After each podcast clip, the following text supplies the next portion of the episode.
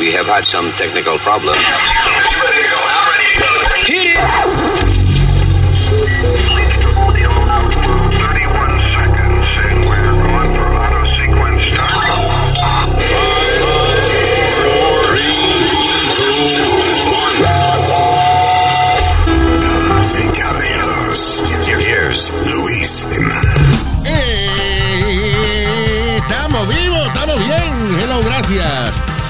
No ha empezado la World War III. Todavía no ha empezado la tercera guerra mundial. So it's a good day. Yes. It's a happy day.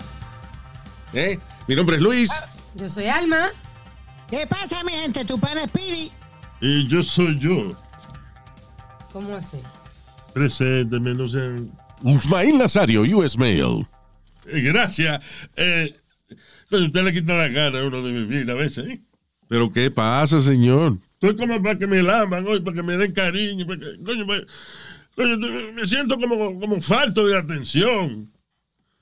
No sé, falto de atención. Ay, señor, ¿qué quiere que le diga? Me preocupa que esté falto de atención porque cuando usted a veces siente falta de atención se pone bastante eh, imprudente. En el show pasado la gente Oh, estaba comentando de que usted estaba pasado. Eh, eh, es que nosotros los artistas, tú ves, tenemos que eh, estar constantemente sabiendo de que el público nos está prestando la atención. No prestando, regalándonos la atención. Gracias. Very good. So, ya usted sabe que Nazario necesita cariño. ¿Tiene usted cariño que le sobre y quiere dárselo a un viejo cagalitroso? Aquí está Nazario. Coño, gracias. Venimos en breve resolviendo los problemas del planeta en el podcast. Además, vamos a hablar con dos muchachos eh, mexicanos jóvenes, comediantes, stand-up com- eh, comedian que tienen el, eh, su show en Caroline's on Broadway este fin de semana. Eh, eh, by the way, ellos tienen sus especiales en Netflix. Sí. Both of them. Y, y yo no lo he visto entero, pero comencé a verlo y it's funny. Funny guys. Alex Fernández and Daniel Sosa. So you're gonna check it out on Netflix. They have, uh, cada uno tiene su especial. Ahí Alex Fernández and Daniel Sosa. Anyway, vamos a conversar con ellos también aquí en el podcast. Gracias por estar con nosotros. eBay Motors es tu socio seguro. Con trabajo, piezas nuevas y mucha pasión, transformaste una carrocería oxidada con 100.000 millas en un vehículo totalmente singular. Juegos de frenos, faros, lo que necesites, eBay Motors lo tiene. Con Guaranteed Fee de eBay, te aseguras que la pieza le quede a tu carro a la primera o se te devuelve tu dinero. Y a estos precios, quemas llantas y no dinero. Mantén vivo ese espíritu de Ride or Die, baby, en eBay Motors. ebaymotors.com. Solo para artículos elegibles se aplican restricciones.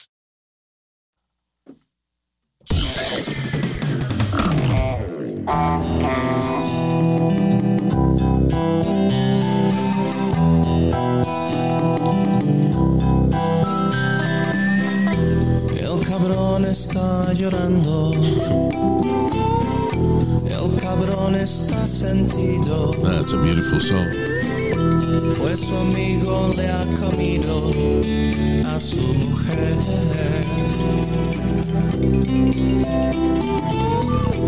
El cabrón está mirando, mirando por la ventana al amigo que le clava a su mujer.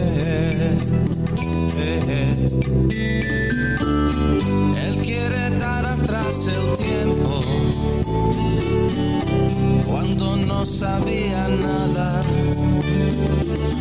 Que se lo estaban metiendo a su mujer y a veces en su propia cama. Ah, maldito disco más lindo. El cabrón se ha enterado que ya se lo han metido sus mejores amigos a su mujer.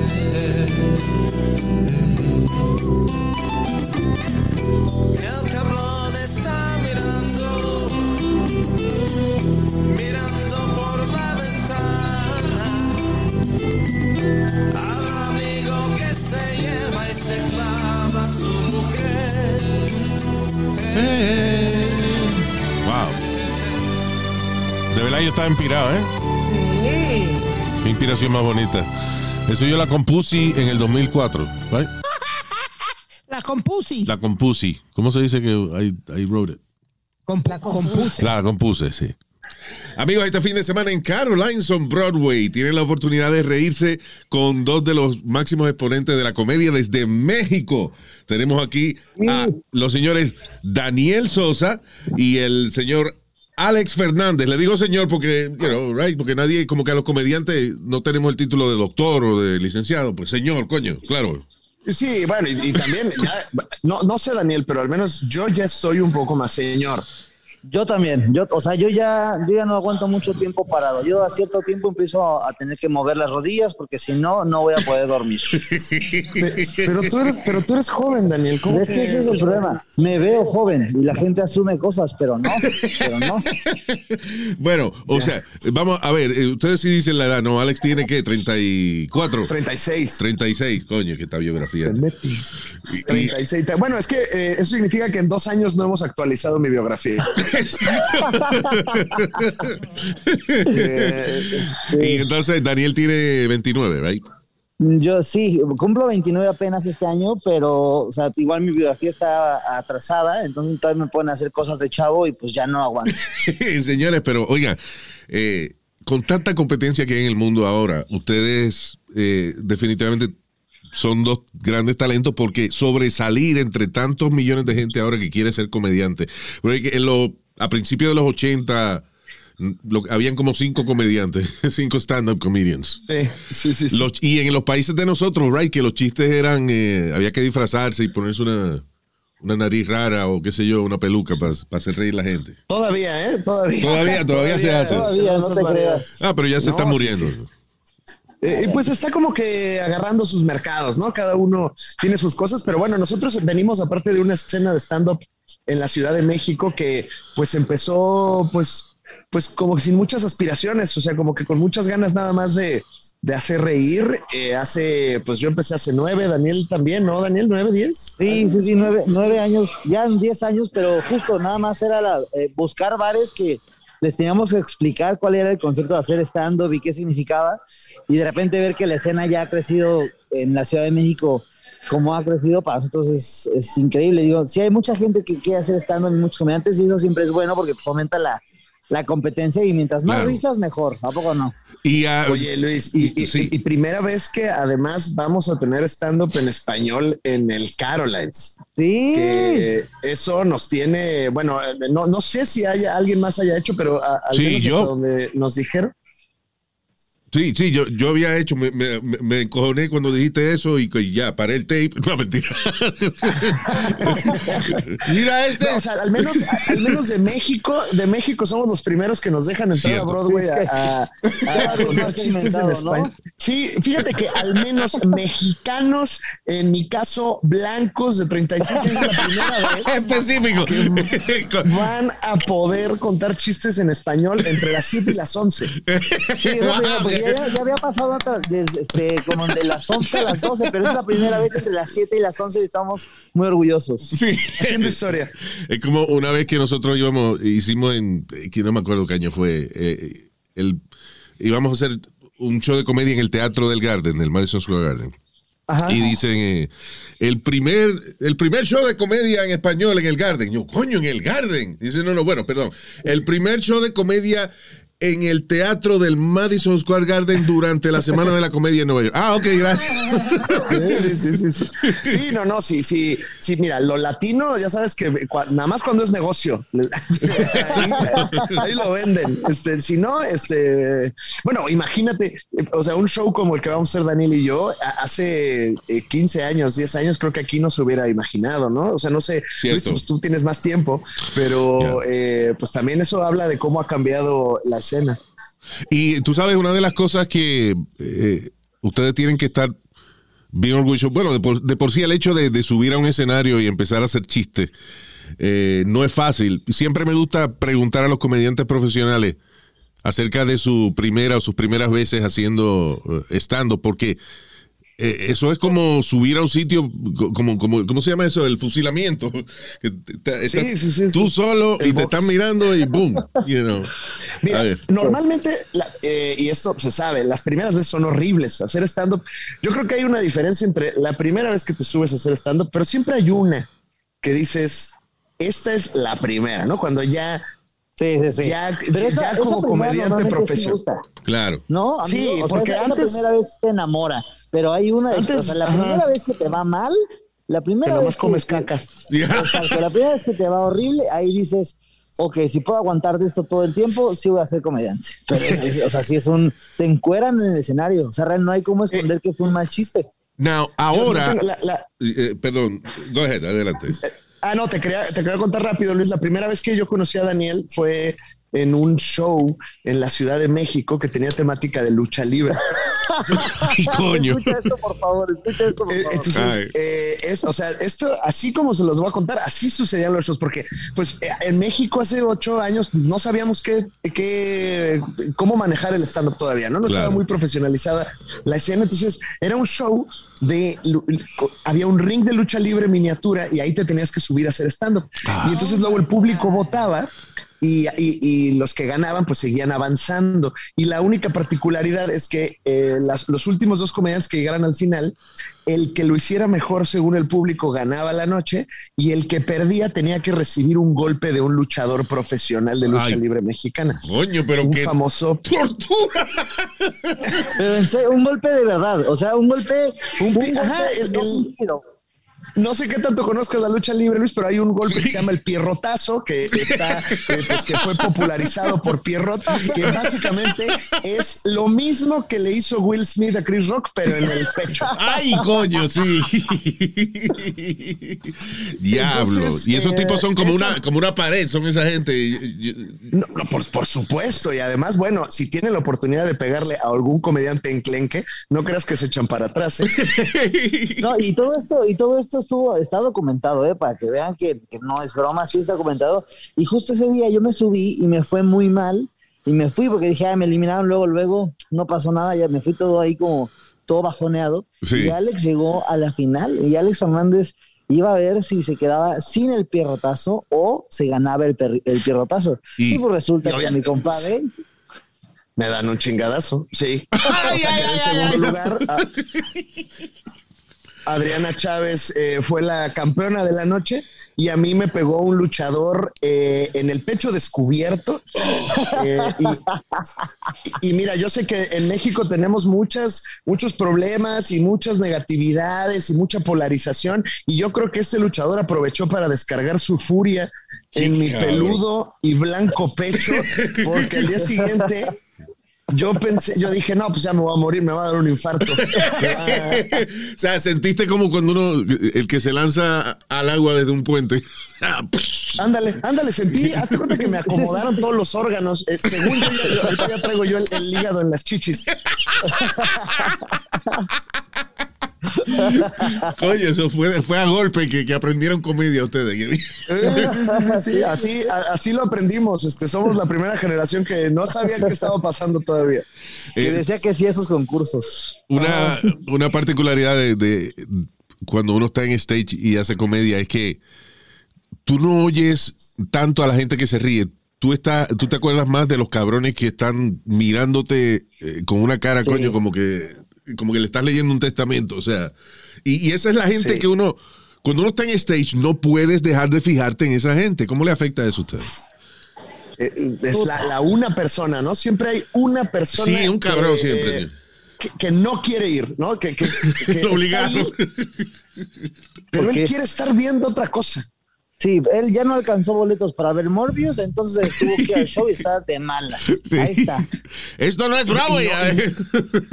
Ajá, ajá, esa- y no dejas de verlo, eh, la verdad. O sea, yo creo que tiene que ver, es una cosa como medio psicológica, o sea, como que, como que yo lo veo y digo, ay, es mi papá que no me hizo caso de chiquito. Y entonces ahí estás. Exacto. Hay dos, amigo, hay dos tipos. Hay el que no te hace caso y el que, o sea, el que está haciendo de caso y está aburrido. ¿Ya sabes? El que está viendo y no me estás haciendo reír. Uta, ese como lo odio, ese como lo odio. Coño, sí, Y porque eso- es que y- oye, y bueno, ahora que, o sea, vinimos hasta acá a Nueva York, primera vez que estamos en Nueva York, primera vez que nos dan visa de trabajo. Luis, si yo veo en el público mañana a alguien que está encabronado, no voy a dormir tres días. Sí, sí, sí. Le vas a dar un pierrotazo, dices, ¿no? No, pero es interesante eso, que de verdad como que la, la vista se le va a uno a, a esa persona. Y ese es el, eh, el- la ansiedad que tiene el comediante de ser, de ser adorado. Ajá, ajá, ajá. Sí, sí, sí, sí. Now, cuando eh, tuvieron ustedes algún mentor, alguien que les ayudó a continuar, porque te digo algo, si yo subo a, a hacer stand-up y me abuchean o la gente no se ríe, no sé de dónde saco yo fuerzas para volver, right? Sí. Yo creo que yo hubiese necesitado a alguien que me dijera, no, mira, eso es parte del proceso. Mientras más la cagan, mejor comediante vas a ser eh, en el futuro. Yo, ok, pero eso es difícil de, de uno internalizar, ¿no? ¿Tuvieron ustedes alguien que, que los ayudaba y eso a, a continuar? Sí, yo, yo sí. Yo tuve, yo tuve la oportunidad de que Sofía Niño de Rivera me ayudaba mucho. Oh, she's a- funny. She's funny. a, a, pues, a justo ese proceso. Cuando empezábamos, no éramos tantos comediantes en, en la Ciudad de México y ella fue de las que me enseñó. Sobre todo, ¿sabes qué? A- aprender a cobrar bien el trabajo, aprender a, a agarrar Que, que cobra bien, Sofía, ¿eh? Si algo Sí, sabe hacer sí, es sí, cobrar sí. bien. Sí. Pero siempre este ánimo de, ¿sabes qué? Te fue mal, pues sí, o sea, no te, no te desanimes, ve y trabaja tu texto y mejóralo.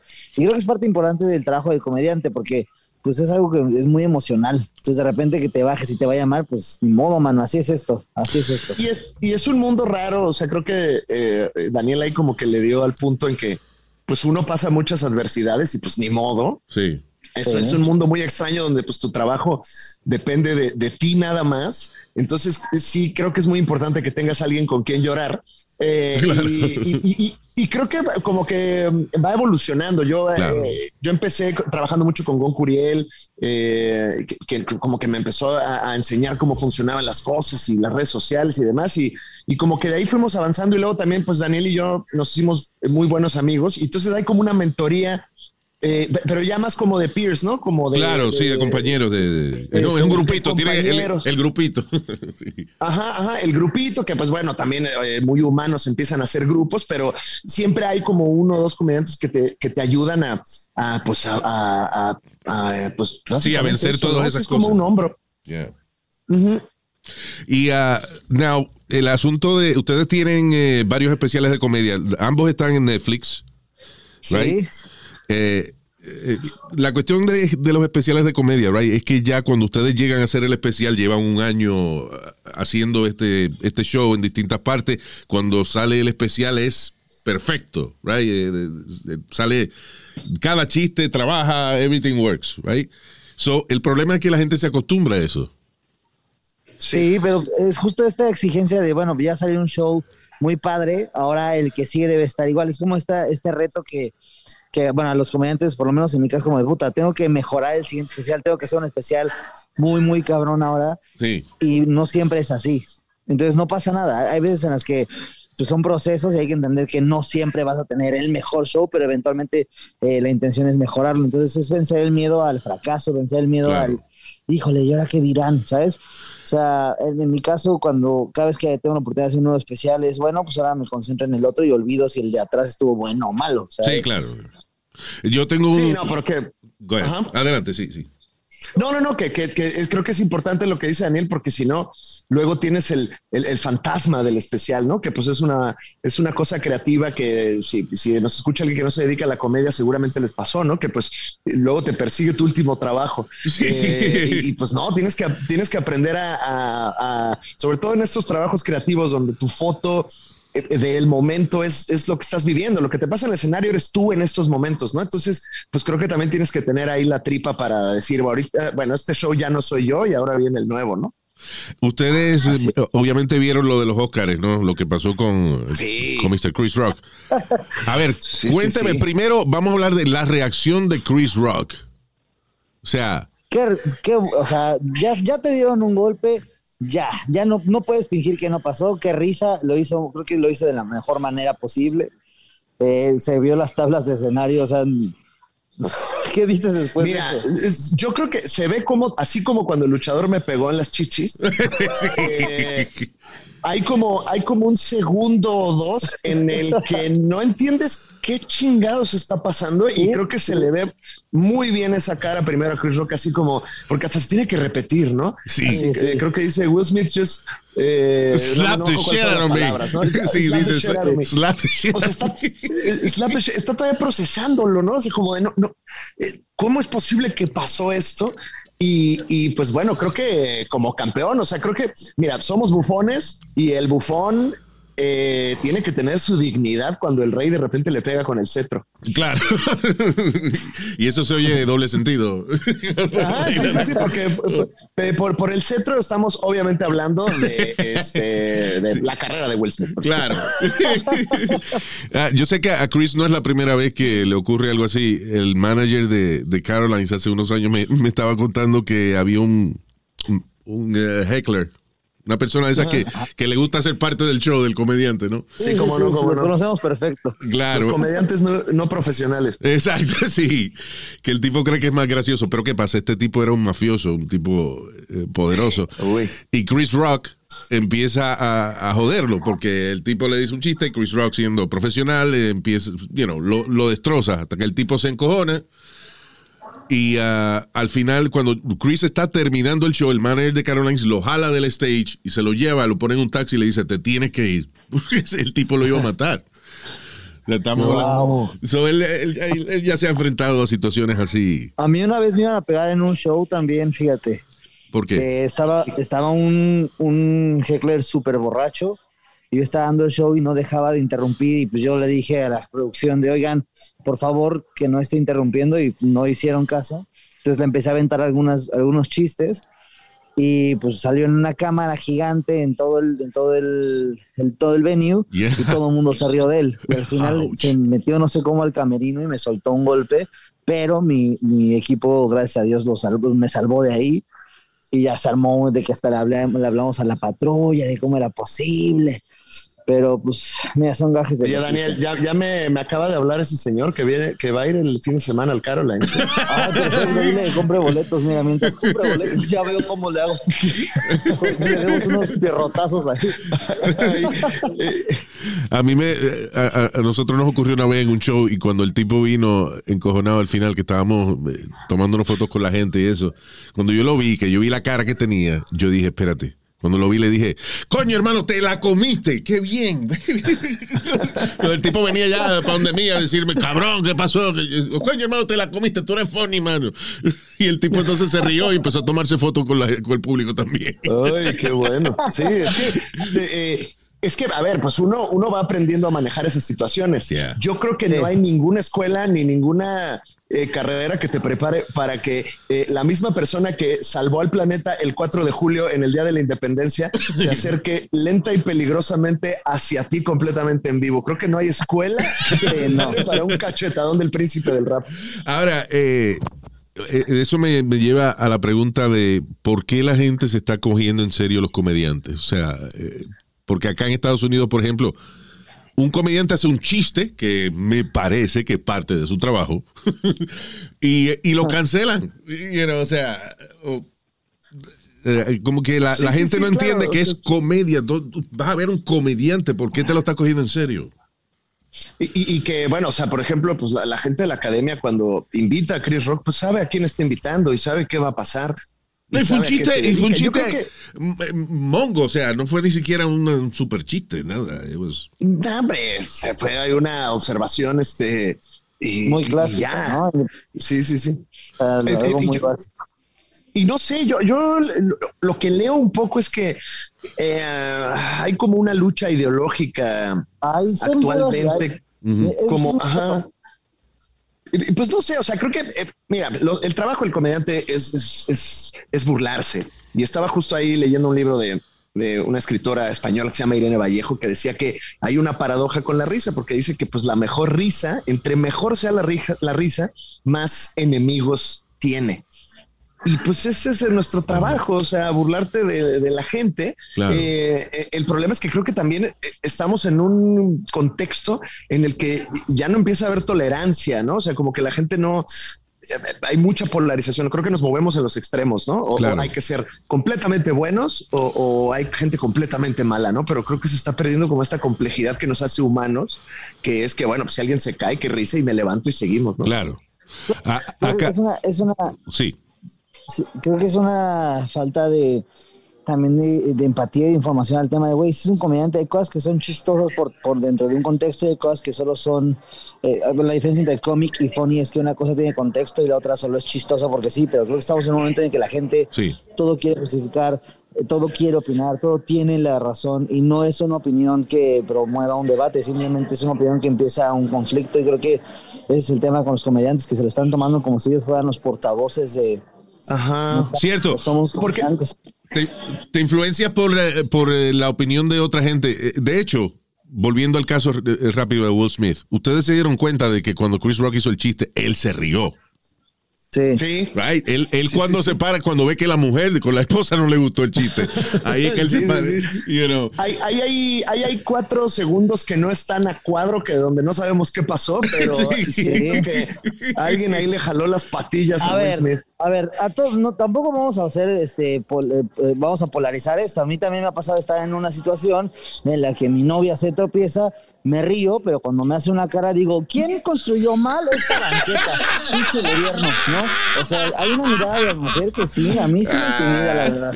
Sí, la verdad. Sí, una, una mirada de esas que hace que hasta interrumpas una ceremonia de premios. ¿eh? Porque, o sea, eh, o sea, eh, yo no, no sé eh, el tipo de, de relación, pero pues veo que entre la familia Smith, con la pura mirada se han de comunicar. Uy, no.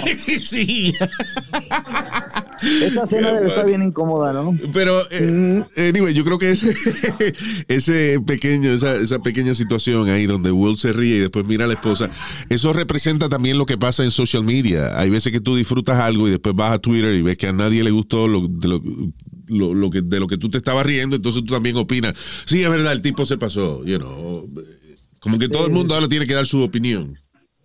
Claro, y a, ver, y no, no, no olvidemos que a- eh, toda esta gente que estaba ahí en ese evento son gente millonaria que ha comido animales que según nosotros nadie puede comer, que han bebido cosas que según nosotros nadie ha bebido. Entonces, pues, o sea, mi hermano, pues también aguanta un chiste, ¿no? O sea, Claro. eh, o sea, ¿con qué se limpiaron las lágrimas ahí Will Smith este, y Jada esa noche? Pues con billetes. Con billetes de nada 100. más. claro, es verdad. Sí, coño, tiene una vida, una vida muy privilegiada para encojonarte por algo así. Pero ah, Pues yo, claro. yo soy de la opinión de que Will estaba en algo. Él estaba o, o- o borracho o alguna pastilla o algo porque estaba demasiado emocional. De hecho, cuando después empezó a llorar con el premio y empezó a comparar el personaje que él hizo con la situación que le acababa de pasar. Ustedes ven, ese hombre le decían que era un padre loco por defender a su familia. Eso fue lo que yo hice. Yo, yo la verdad, yo creo que algo debe haber pasado en la casa de Will Smith. Yo creo que no tiró la basura o algo así. Y esa fue la manera de eh, saldar esa cuenta pendiente con su esposa. ¿De ves cómo te defendí? Yo creo que fue más un problema así. Ah, no, y tú Sí, sabes que pues yo, ahí se- se- se- Digo, ¿qué más le va a ocurrir a Will Smith? Porque la mujer públicamente, ellos han, eh, han hecho, tenían un reality show de Red Table o algo así que se llama, no me acuerdo. Ajá. Ah, donde ellos hablan de que, por ejemplo, ellos tienen un matrimonio en el que si ella quiere acostarse con alguien, lo puede hacer sin problema ninguno. Entonces, yo digo, coño, ¿hasta cuándo uno es así tan, tan fiel y defiende tanto a, a tu pareja cuando ella si quiere cingar con otro se va? Bueno, y sabes, o sea, también sabes que creo que eh, eh, Will Smith es esta persona muy famosa que tiene mucha presión por siempre ser perfecto Yeah. y siempre estar feliz y tener esta como eh, imagen ahí muy family friendly y, y- y pues y esas cosas eventualmente truenan, o sea, pasó con Tiger Woods, pasó con Will Smith, o sea, también el mismo aparato del entretenimiento, pues también eh, a estas personas me las vuelven ahí, me las enloquecen. Claro, Ah, por algún lado, por algún lado tiene que explotar uno en algún momento, right? Sí, o sea, no, no puede estar completamente feliz y perfecto todo el tiempo. Ahora, solo espero que Alex Fernández en un futuro no llegue a dar pierrotazos él ahora a las nuevas generaciones de comediantes. No, yo no, yo eh, se vería muy mal primero porque soy muy blanco, Daniel. Y entonces, y, o sea, y si yo cacheteo a alguien en ese momento, eh, creo que me voy a la cárcel. Sí. Bueno, depende de dónde, ¿no? Hay Depende de dónde. Es muy normal. Porque si eres, Pero- si eres el más blanco del grupo, quizás no. Sí, sí, sí. Pero, eh, no, no, no, no, no, no. eh, mira, eh, eh, es difícil luego no perder los estribos en el escenario, ¿no? Pero Claro. este, pues, ojalá no nos pase. No, seguro que no le va a pasar. Y todo esto obviamente es broma. Ustedes saben dónde van, saben exactamente, eh, son profesionales los dos ya. Y, y obviamente eh, tener esos especiales en Netflix, right? Y ah, también en Amazon, lo tienen en Amazon Prime. ¿Quién tiene un especial también en, en- en Prime? Eh, en, en Prime estamos ahí con, con LOL, con el, con el, Ah, el el- el reality. Claro. Eh, no, no sé tú, Daniel, ¿tú tienes uno ahí? ¿No me has dicho? En LOL sí estoy en Prime, estoy ahí, en algunas eh, películas también por allá andamos en Prime y en Netflix también. No, Sí, sí, óigame, sí, sí. lo felicito porque es para arriba que van ustedes. Y, gracias. y de verdad que no, la gente no se puede perder este show que tienen este fin de semana en Carolines on Broadway. Están viernes y sábado, tengo entendido, right? Viernes Sí, y por sábado. favor. ¿Qué- qué- ¿Cuál era Alex? A ver. Eh, a ver, a que les voy a dar el anuncio como si fuera yo la arrolladora banda Limón. Vale. Ok. Este, este viernes y sábado en Carolines de Broadway, los comediantes Alex Fernández y Daniel Sosa. van a estar con todas las bromas, con toda la picardía directamente desde México. Para que no se lo pierda. Comedia en español en Broadway, nunca antes visto después de Luis Jiménez. Y ya. Muchachos, los felicito y les deseo el mejor éxito del mundo. Ah, y de verdad que son muy agradables, muy simpáticos. Esta conversación eh, eh, eh, me ha sido de verdad muy, eh, muy agradable y nunca la voy a olvidar. Gracias, señores. Oye, muchas, Muchas gracias por el espacio. Muchas, muchas gracias. A la orden Ojalá para boletos. Por allá. Claro, para boletos, señores, Carolines on Broadway, carolines.com o al 212-757-4100. Pero eh, más seguro ahí, lo más fácil, carolines.com para que no se quede afuera. Y tiene su, su cenita, bien, agradable. cocinan bien en Caroline, by the way, uno de los pocos comedy clubs que se come bien. Eh, Venga, ahí está. Nada más para que sepan, sigo, pues, para cuando estén en el cuartito allá en el, en el backstage, se aprovechen y pidan eh, las alitas y las papitas. Lo, más, lo que más vaya yo a eructar en el escenario voy a pedir. Órale. so, recuerden, señores, viernes a las 7 de la noche, sábado a las 7 y a las 9 y 45 en Carolines of Broadway. Eh, Daniel Sosa, Alex Fernández, no se lo pierda de verdad, señores, relájese, que, hay- que hemos tenido, coño, dos años que han sido difíciles, ¿verdad? Sí, los que faltan. Y van a estar peor, entonces vaya a prepararse. Prepárese para el próximo. sí, sí, sí. Gracias, muchachos, mucho éxito siempre, aquí a la orden. Hasta luego, muchas gracias, Luis. Hasta Chao. luego, gracias.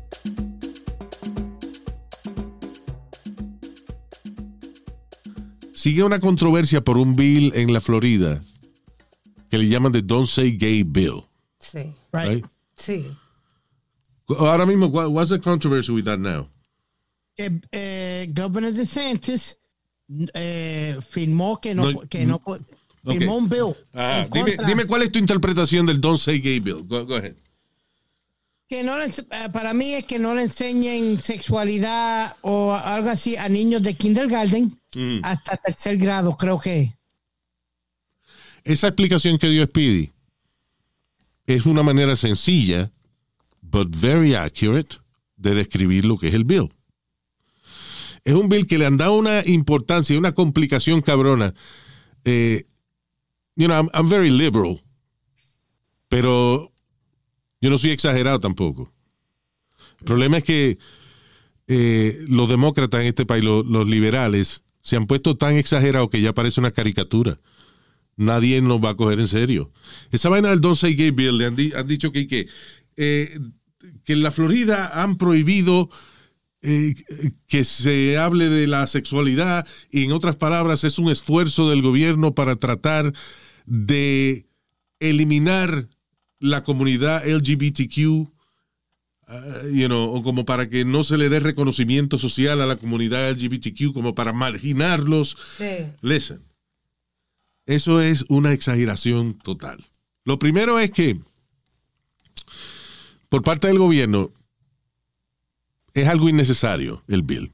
El bill es una vaina muy sencilla que dice que no se le puede eh, enseñar a los estudiantes, o sea que, perdón, que ningún maestro, o sea, empleado del sistema escolar o invitado que se traiga a la escuela por parte del sistema escolar, o sea, que un maestro, por ejemplo, invite a alguien al salón de clase a hablar o lo que Sí, sea, sí.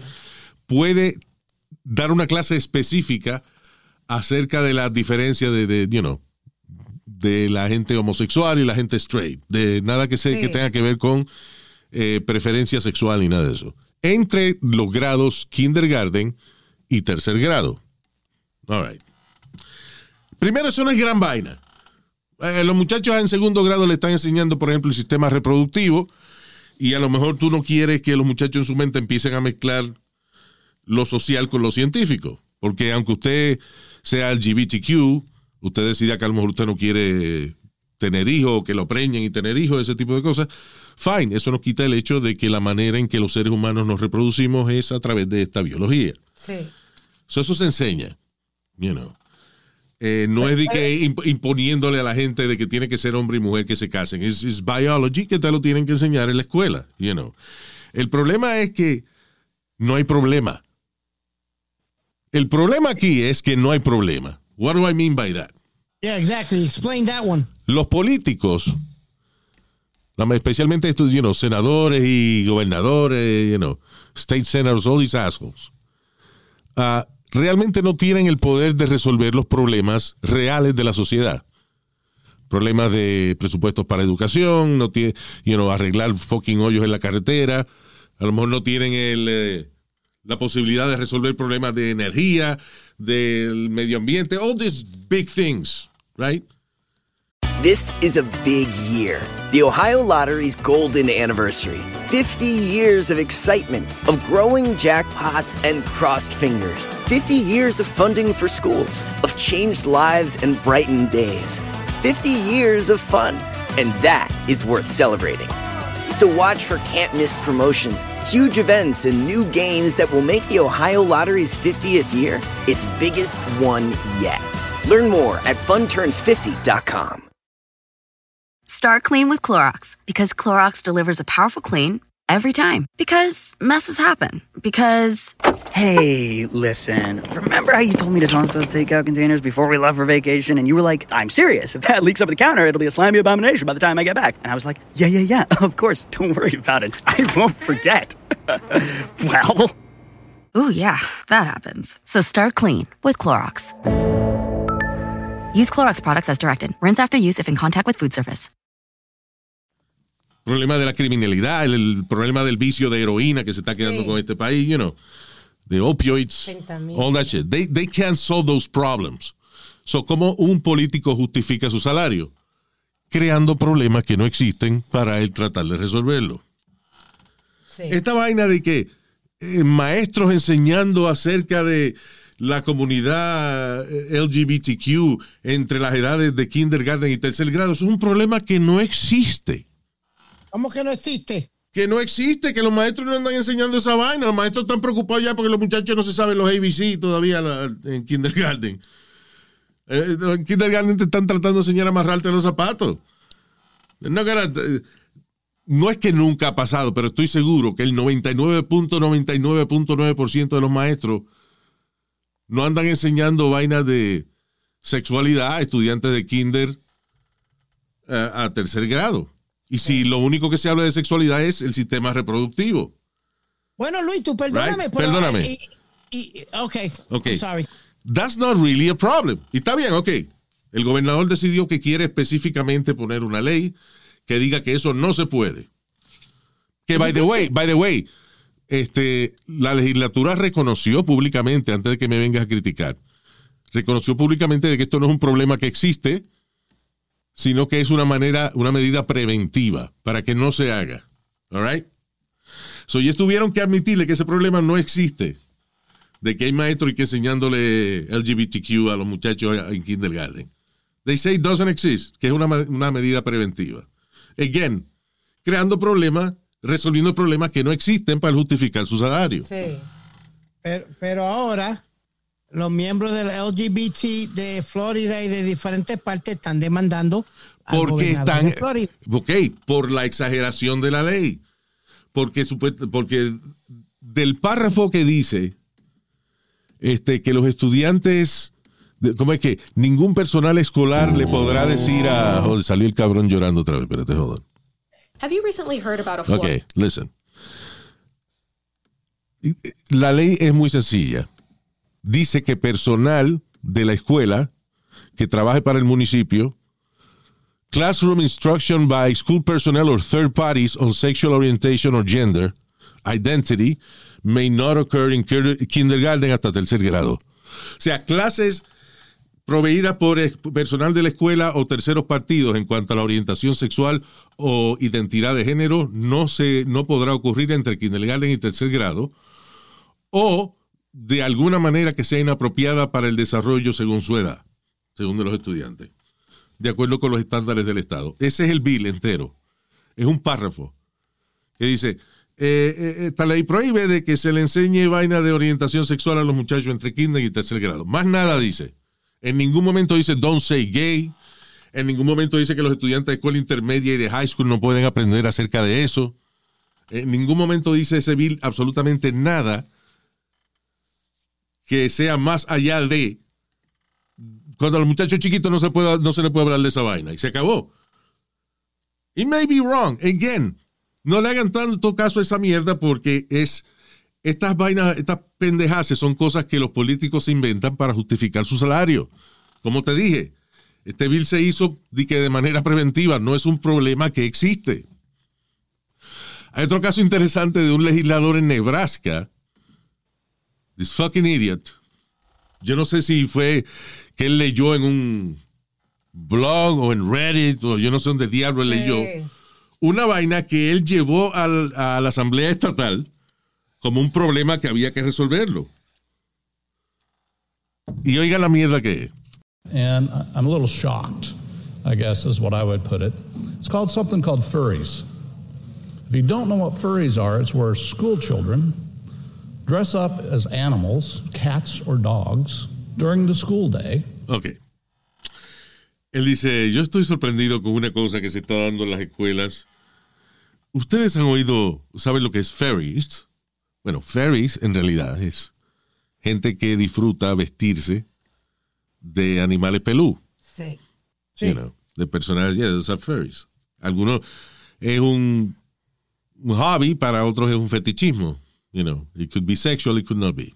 Sí. Pero es gente que disfruta vestirse en animalitos, you know, animalitos pelú. ¿Y, y Peter no le dice nada?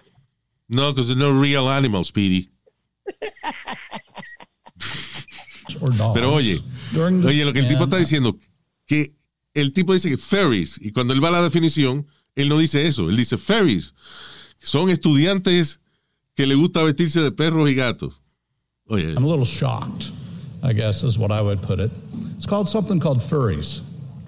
If you don't know what furries are, it's where school children dress up as animals, cats or dogs, during the school day. They meow and they bark, and they interact with their school, with the teachers and that in this fashion. And now schools are wanting to put litter boxes in the schools for these children to use. sé dónde puñeta él se sacó que hay un problema en las escuelas con los uno, eh, la clase de estudiantes que se llama fairies, que son estudiantes que ahora se están identificando como, no como hombre o mujer o asexual o LGBTQ, sino como perros o gatos, que estos estudiantes se comunican maullando o ladrando, eh, inclusive con sus maestros, y que ahora muchas escuelas están solicitando poner eh, little boxes o lo- la caja esa para que los gatos caguen para que estos estudiantes puedan ir al baño. Este es un senador estatal que él leyó esa vaina en un sitio, se lo creyó y está presentándolo a la Asamblea Estatal. Sí. Increíble. How is this sanitary? I'm going to have a discussion with CEO Smith about this. Oh, yes. This is something I think, how can schools allow this to happen? I think it's very disruptive within the school system. I think it's very disruptive within the classes. I even heard from one person here recently He said that a that a that a student identified as a cat and wanted a litter box. And the school didn't provide the litter box, so the student went ahead and defecated on the floor. Yo inclusive oí a alguien aquí que me contó que un estudiante que se identifica como gato no le quisieron poner un litter box en la escuela y él se cagó en el piso. O sea, Sí, what sí. the fuck? y él dice, yo voy a hablar con el superintendente porque tú... Sí, sí, es una cosa increíble. So you see what I'm saying? Esto es un tipo que debería estarse preocupando a lo mejor por otros problemas que tiene el estado de Nebraska, pero como él no puede resolver un carajo de eso, empieza a buscar problemas, a escarbar problemas que no existen. You know, So funny. it's really, uh, that's politics. Y entonces la gente exagera, como el bill ese de la Florida, que la gente, la izquierda ahora ha cogido lo que es un párrafo que dice cero clases de género o de LGBTQ muchachos de kinder a tercer grado. That may be wrong, whatever. Mi punto es de que se ha exagerado ahora diciendo que en la Florida no se puede decir gay. Sí. What? It's not true. Él no, espérate, él no ha dicho que no se puede decir gay. ¿Qué? He didn't say you can't say gay. ¿Cómo se llama el bill? ¿Cómo le dice la gente al bill? Don't say gay. Don't say gay. Right? So am I, am I wrong here? No, you're not wrong, but don't, don't say that he said it. Yo no. eh, eh, Fidi, eso es lo que estoy diciendo. Que la gente, la, la de izquierda, ha exagerado el bill y se ha inventado de que en la Florida no se puede decir gay. That's what I said. Oh, okay. Fíjate que ellos le bautizaron como el Don't Say Gay Bill. Y eso no es lo que dice la maldita legislación. ¿Ok? ¿Tú Luis, sabes do otra you vaina? agree- Yeah, go ahead. Do you agree with, with the bill? I agree with the bill en el sentido de de no conf- de que sí eh, eh, eh, yo no sé a qué edad primero kindergarten kindergarten hay muchas otras años. perdón Cinco años, ¿no? que- que es a los cinco años a los cinco años yo creo que un estudiante debe empezar a desarrollar su capacidad de su capacidad intelectual no social o sea social sí entre sus compañeritos y la, con la gente que él vive y qué sé yo qué diablo Sí. pero a los cinco años los estudiantes no andan eh, discutiendo su sexualidad so, Exacto. so that's not age appropriate. It's not an issue. Yo creo que sí a los muchachos se les debe decir, enseñar dónde no lo pueden tocar. Es lo único. Sí. Pero no de que, no, porque hay gente que prefiere esto, la gente que prefiere lo otro. A los cinco años todavía uno no entiende bien cómo uno nació. Sí. ¿Tú entiendes? So, Además, eso, eso sí, lo que tú dijiste, no, que no te toquen aquí, aquí. exacto. Se le- los muchachos, decirle a los muchachos a temprana edad, I completely agree with that and encourage, Sí. de que los niños a los cuatro o cinco años sepan que nadie lo toca donde, donde no se debe. You know. Ay, Pero a nivel, pero a nivel de sexualidad y eso, esa edad todavía no están, no están para eso. No. ¿Y, y qué pasa? Ya al segundo grado que le van enseñando a uno vaina de- del sistema reproductivo y qué sé yo, te están enseñando. eh, exacto. ¿Qué pasa? Muchas veces, again, la gente de izquierda tiende a, si una gente está enseñando algo acerca del sistema reproductivo, no, porque entonces los espermatozoides, el hombre, eh, preña a la mujer. Entonces, ah, ay, porque no es la mujer la que preña al hombre. ¿Y por qué entonces? ¿Y qué si, si yo quiero adoptar? Y si está bien, all that can happen. Aquí nada se está, discu- se está discutiendo cómo los seres humanos se reproducen y es así Sí. independientemente de que si usted decide hacerlo con un surrogate o si usted eh, se casa con una mujer y una de ustedes dos quiere quedar preñado, ninguna de las dos quiere quedar preñada, lo hace otra persona. Esos son Exacto. complicaciones a una vaina que no es lo que estamos hablando. Estamos hablando cómo se reproducen los seres humanos. Exacto. Sí, Ahora, el resto es social, social thing. sociología. So, esa vaina lo- uno lo va aprendiendo eventualmente. Y eso, eso no es tan mal. El, el proyecto ese de ley is not terrible. No es horrible. No es un proyecto que prohíbe decir la palabra gay. Sí, es una vaina. Es una, eh, eh, vuelvo y repito. A todo esto yo quiero que entiendan de que ni siquiera para el gobierno de la Florida eso es importante. Eso es una vaina que se inventó el gobernador para decir que hizo algo para los conservatives. You know? Sí. tipo republicano, eh, él tiene aspiraciones para la presidencia, So, él tiene que hacer cosas que llamen la atención, pero como no puede resolver verdaderos problemas, se inventa problemas que no existen Sí. para él lucir bien. Vuelvo y te digo, ya la, la- su administración admitió de que eso no es un problema que existe, que eso es una vaina que lo hicieron de, que de manera preventiva. Anyway, los que ponen la vaina más grande de lo que es somos nosotros mismos. Este, y, by the way, eso lo está... Yo me enteré este fin de semana, hay una vaina que hasta este weekend yo creía que era cierta y resulta que no es cierta.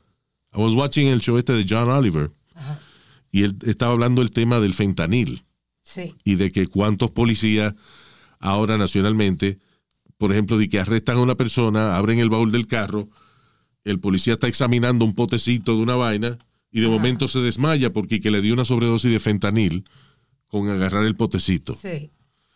Porque el fentanil es 100 veces más poderoso que la heroína, right? Right. So ahora está enseñando videos de policías de que desmayándose inmediatamente después que intervienen con alguien que, eh, eh, que tiene fentanil. Sí. Bueno, anyway, los médicos, los doctores, la gente que estudió para esa vaina, dice que es imposible tú arrebatarte y menos tener una sobredosis agarrando una botella de fentanil o un pote de fentanil. Pero o, o que, o que te caiga, o que te caiga, que te caiga un, un par de gotas en la piel. Ajá. Dice que eso es pero- imposible, que no, no te vas a arrebatar por eso, primero, y segundo, no te, menos aún te va a dar una sobredosis, nada más porque tú lo toques. Dice que eso, that's not true, y esos videos son de otra vaina, de, de, de un mareo que le dio al policía, o que a lo mejor is faking it, o lo que sea, para ellos lucir que su riesgo es mucho más grande del que es. Espérate, Luis, perdóname. Y, y- y tú y yo discutimos este caso en Nueva York. ¿Tú te acuerdas cuando un cho- eh, era el chofer o el, o, el, o el que iba detrás de la ambulancia que estaba tratando a un paciente de, que tenía fentanyl y eso Yeah. y lo tocó y se murió? Sí, pero dicen que di- ya, pero dicen que eso es mentira, que eso no es it's not real. ¿Y de qué murió el tipo entonces? ¿Por qué ¿Qué sé yo? Yo no estaba ahí, yo no soy el el, el, el- el vaina del examinador médico, you know. Y ese es el problema, de que tú oyes la noticia y muy poca gente lee esa noticia de que se muere eh, trabajador de emergencias médicas porque tocó una gente que tenía fentanil en el sistema. Si la vaina no te cae en una cortadura o una vaina así, que no entra a tu sistema, nada más te cae que en la piel o lo que sea. Y menos esta gente tiene guantes siempre. Sí. Dice, es imposible recibir una sobredosis de fentanil o ni siquiera arrebatarte nada más tocando una gotica de esa vaina. Eso O es- sea, que tú dices So- que- so yo lo que digo es que sale una noticia y dice, trabajador de emergencias médicas se desmaya luego de intervenir con un paciente de- con un tipo, una persona que había tomado fentanil y el trabajador de emergencias médicas se murió. Lo que quiero decir con todo esto es que muchas agencias de gobierno para justificar su salario, para pedir más presupuesto o lo que sea, se, inventa se inventan problemas que no existen. Sí. Porque los problemas reales no se pueden resolver. Hablando de problemas que no existen, este, la vaina de la marihuana, supuestamente, cuando hay una vista para ver si la legaliza a nivel federal? Me parece que la semana que viene, ahora mismo no recuerdo exactamente. Ok, so, pronto hay una vista gubernamental para ver si se pone la marihuana legal a nivel nacional. Dicen que los republicanos no van a votar por esa vaina, eso es posible que no se dé, pero a todo esto nada más eh, sería bueno, por un lado, porque si la aprueban a nivel federal es más fácil, eh, por ejemplo, las finanzas que tienen que ver con ese negocio. Ahora mismo, por ejemplo, tú tienes dispensario de marihuana y eso, tienes que mover tu dinero de maneras alternativas, porque no puedes hacerlo a través de bancos federales. Sí. Pero si se aprueba a nivel federal, sí se puede. El problema, que ahora hay que añadirle tax federal a la marihuana. Por eso es Pero que no- el negocio, el no- negocio ilegal nunca va a terminar. ¿Qué fue? Eso- esa, era, esa era mi próxima pregunta. ¿Tú no crees que eso afectará a todos estos pendejos que están en la calle jodiendo en las esquinas? Todos estos eso. pendejos, aquí tú le llamas pendejo. ¿Ah? ¿A quién tú, te- tú- tú le estás diciendo pendejo? A todos estos chamacos pendejos que están en la esquina jodiendo, vendiendo. Ah, ¿Tú le estás diciendo pendejo? ilegales. ¿A quién tú le dices pendejo? ¿A la gente que vende marihuana? Sí. Pendejo eres tú que pudiese estar haciendo dinero y no lo está haciendo. Pendejo eres tú que pudiese estar cogiendo una nota chulísima y no la está cogiendo. Pendejo eres tú que te vas a morir sin fumar marihuana. Algún día la probaré, te dije. Ah, bueno. Voy- voy ah, pues, ah, pues pendejo serás tú que la vas a comprar y no la vendes. No, no, pero Luis, como. No, como anyway, yo- eh, lo que te quiero decir es que no me le diga pendejo a la gente que está en el negocio de la marihuana. No, yo lo que yo lo que siempre he dicho, Luis, y tú lo sabes, que, de- que deben legalizar cuanta droga hay, que se joda, Que legalicen no. la toa, que, se- que legalicen la cocaína, No. que legalicen la, lo, que sea. No, que- stupid. Eh, no, bueno, Luis, el que quiera Speedy, meterse, porque que se la son- meta, el, que, el que quiera joderse, que se joda. Speedy, porque estamos hablando de cosas distintas.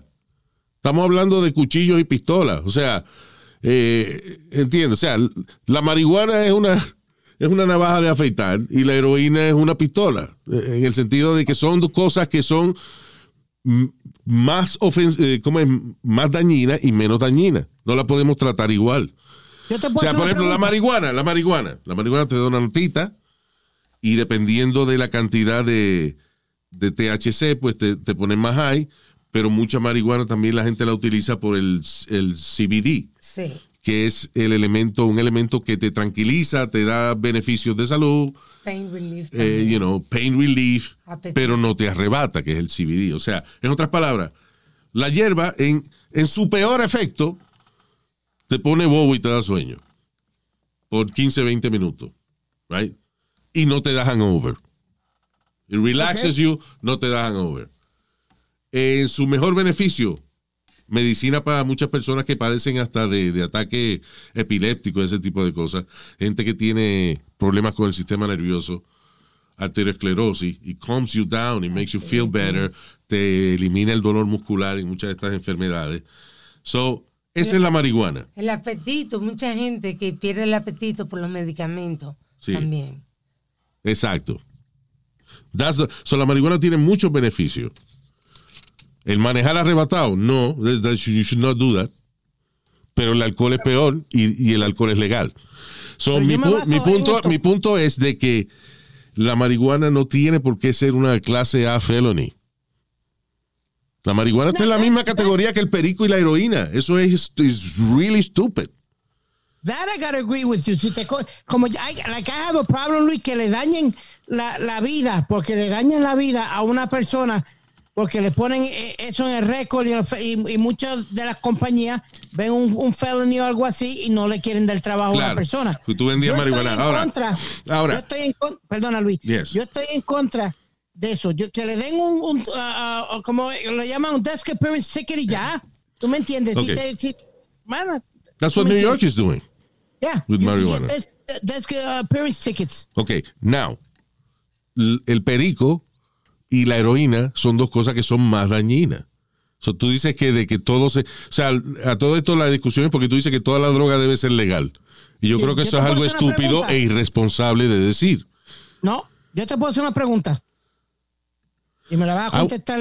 Ok, o sea, tú me estás preguntando si me puedes hacer una pregunta, pero me, la- me estás obligando a contestarla. Él me está pre- ¿Te puedo hacer una pregunta? Y me la vas a contestar. Sí. Y si yo No, digo no, que no. quiero que me hagas la pregunta. No, pues, me, me jodí. How am I gonna answer it? Ok, go ahead. No, a ti te obligaron a, a fumar marihuana. No, no me Fumaste obligaron. marihuana. Exacto, fumaste marihuana porque te dio la gana. Yeah. Exacto. Es igual que esto, esto que- se meten, eh, que se mete, que se meten lo que se meten.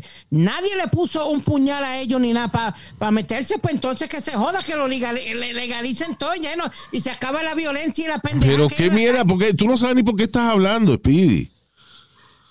La marihuana, la marihuana es, o sea, tú, tú Tú dices, estás eh, hablando tú- tú- de la marihuana y yo te estoy diciendo que, de- que legalicen la marihuana, que legalicen la cocaína, que legalicen toda esa mierda y el que quiera metérsela, que se la meta hasta por el culo. no, porque tampoco.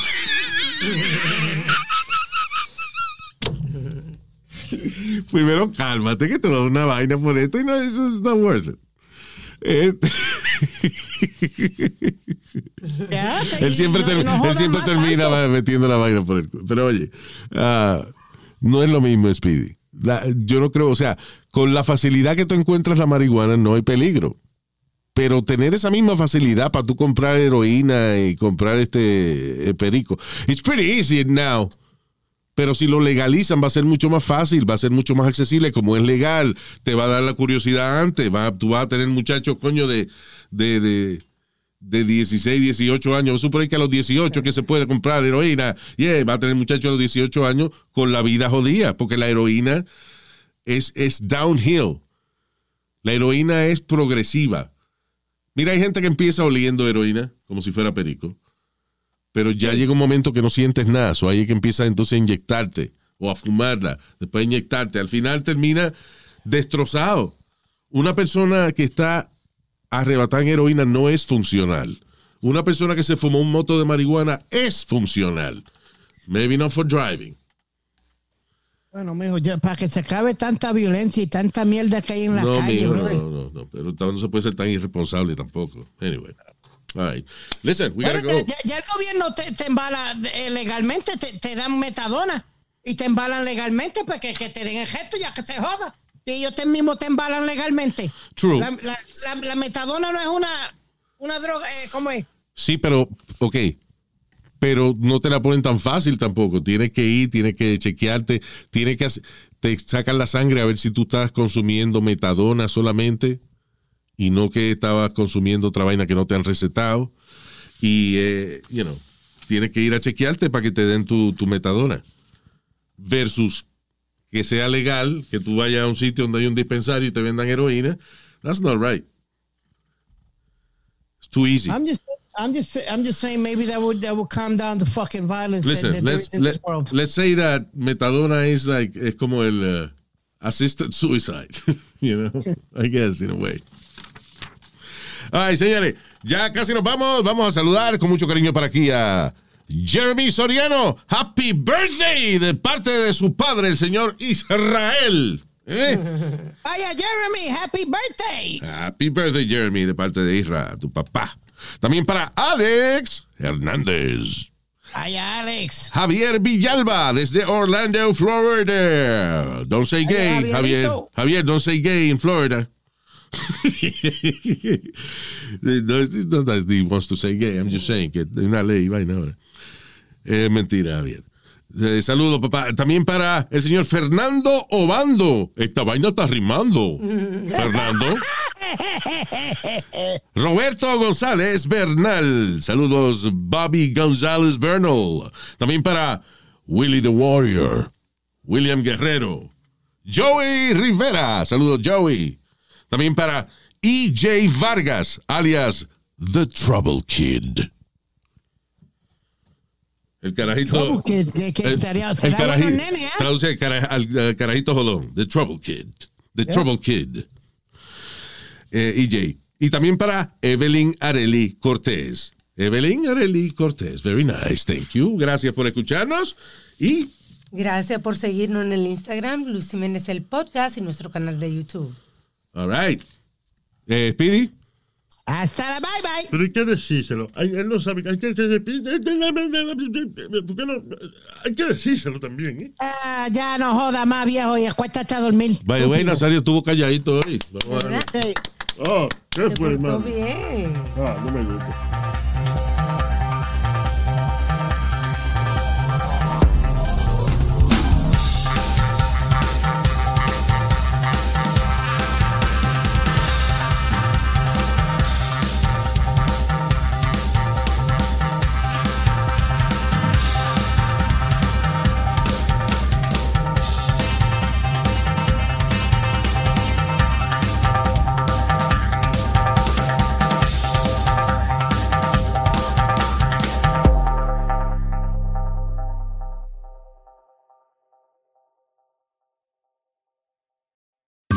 Have kids or pets, you know stains and odors in your carpet and upholstery are inevitable, but the experts at ChemDry can help. ChemDry removes odors and stubborn stains by sending millions of carbonating bubbles deep within your carpet. ChemDry lifts dirt, urine, and stains to the surface to then be extracted away, giving you a cleaner and healthier home. Call 1 800 ChemDry or visit chemdry.com to connect with your local ChemDry and learn about special offers in your area. That's 1 800 ChemDry or visit chemdry.com today. When you need mealtime inspiration, it's worth shopping Kroger, where you'll find over 30,000 mouth-watering choices that excite your inner foodie. And no matter what tasty choice you make, you'll enjoy our everyday low prices, plus extra ways to save, like digital coupons worth over $600 each week. You can also save up to $1 off per gallon at the pump with fuel points. More savings and more inspiring flavors make shopping Kroger worth it every time. Kroger, fresh for everyone. Fuel restrictions apply.